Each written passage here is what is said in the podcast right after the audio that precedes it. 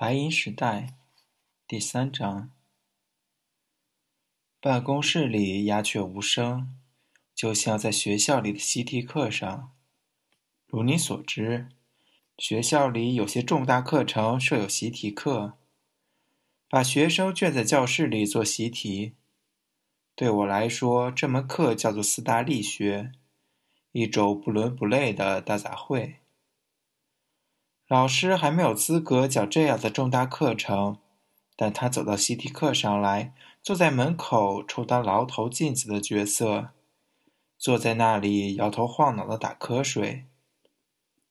我也来到习题课上，把温热的大手贴在脸上，目不转睛地看着他，发现他摇晃的很有韵律。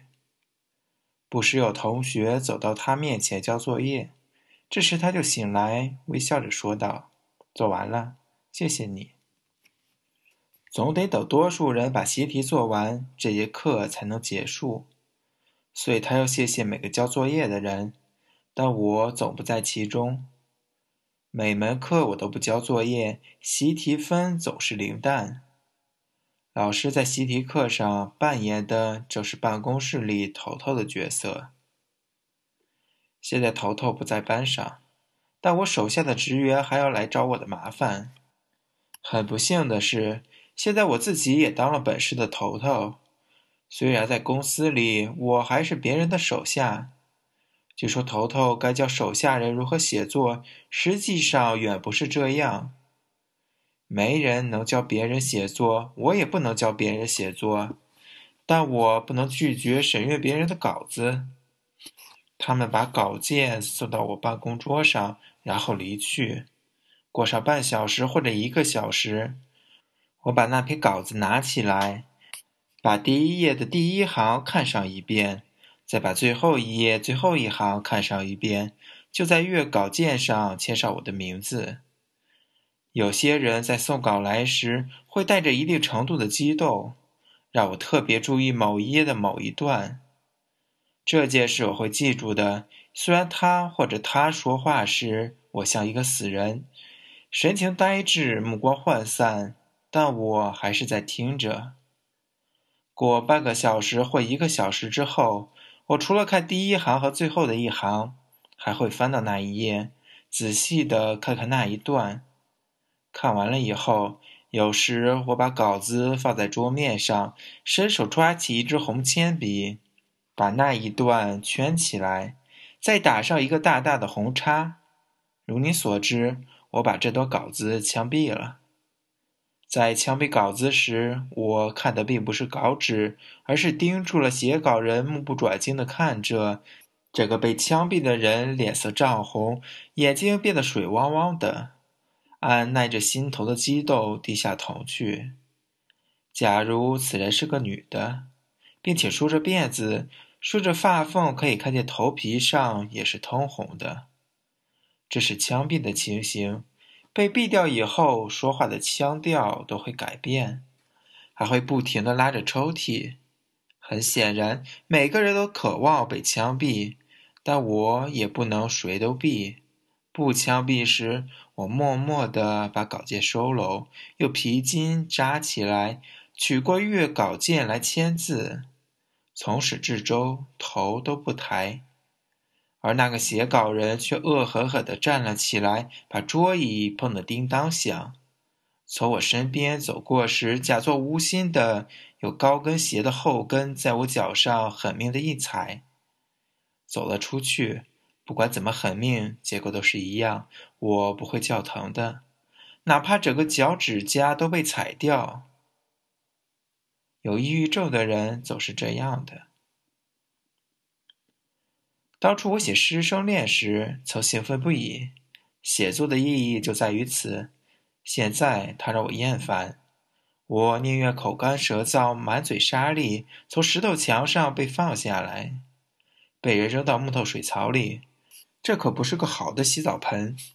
在水槽周围，好多骆驼正要喝水，我落到了它们中间。水花四溅，这使他们暂时后退，然后又拥上来，把头从我头侧、胯下、伸下去，为了喝点水。在四堵方木垒成的墙中间，挤满了浑浊发烫的水，但我别无选择，只能把这种带着羊尿气味的水喝下去。这水池的里侧涂着柏油，这使水的味道更臭。在远处的石阶上，老师扬着脸，雪白的下巴尖笑，不动声色地看着我。他的眼睛是紫色的。他把手从袍袖里伸了出来，做了一个坚决的手势。黑奴们又把我拖了出来，带回教室，按在蒲团上，继续那节被瞌睡打断了的热力学课。虽然这样的故事只会被枪毙，但我坚信，克里奥佩屈拉曾给一个东方人讲过热力学，并且一定要他相信未来的世界是银子做的。我坐在办公室的门口，这是头头的位置。如你所知，没人喜欢这个位置。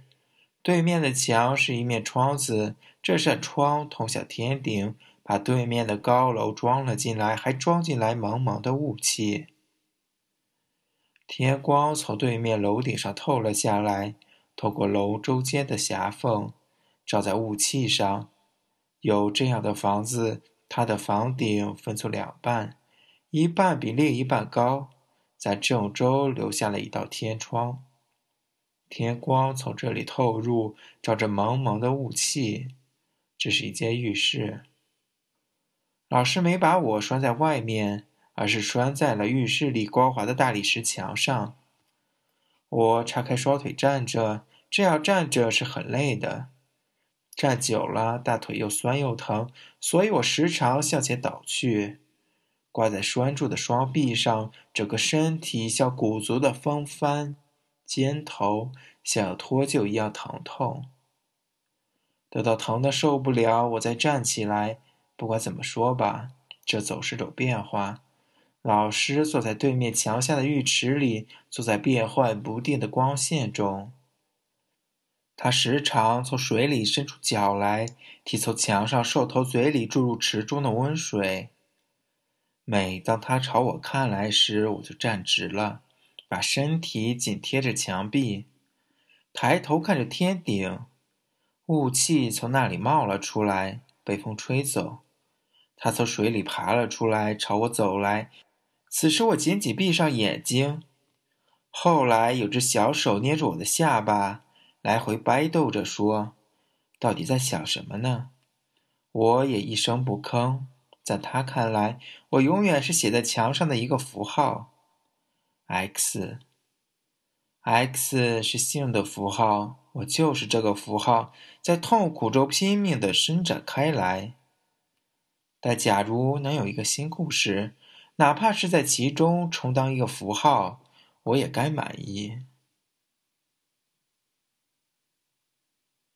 晚安。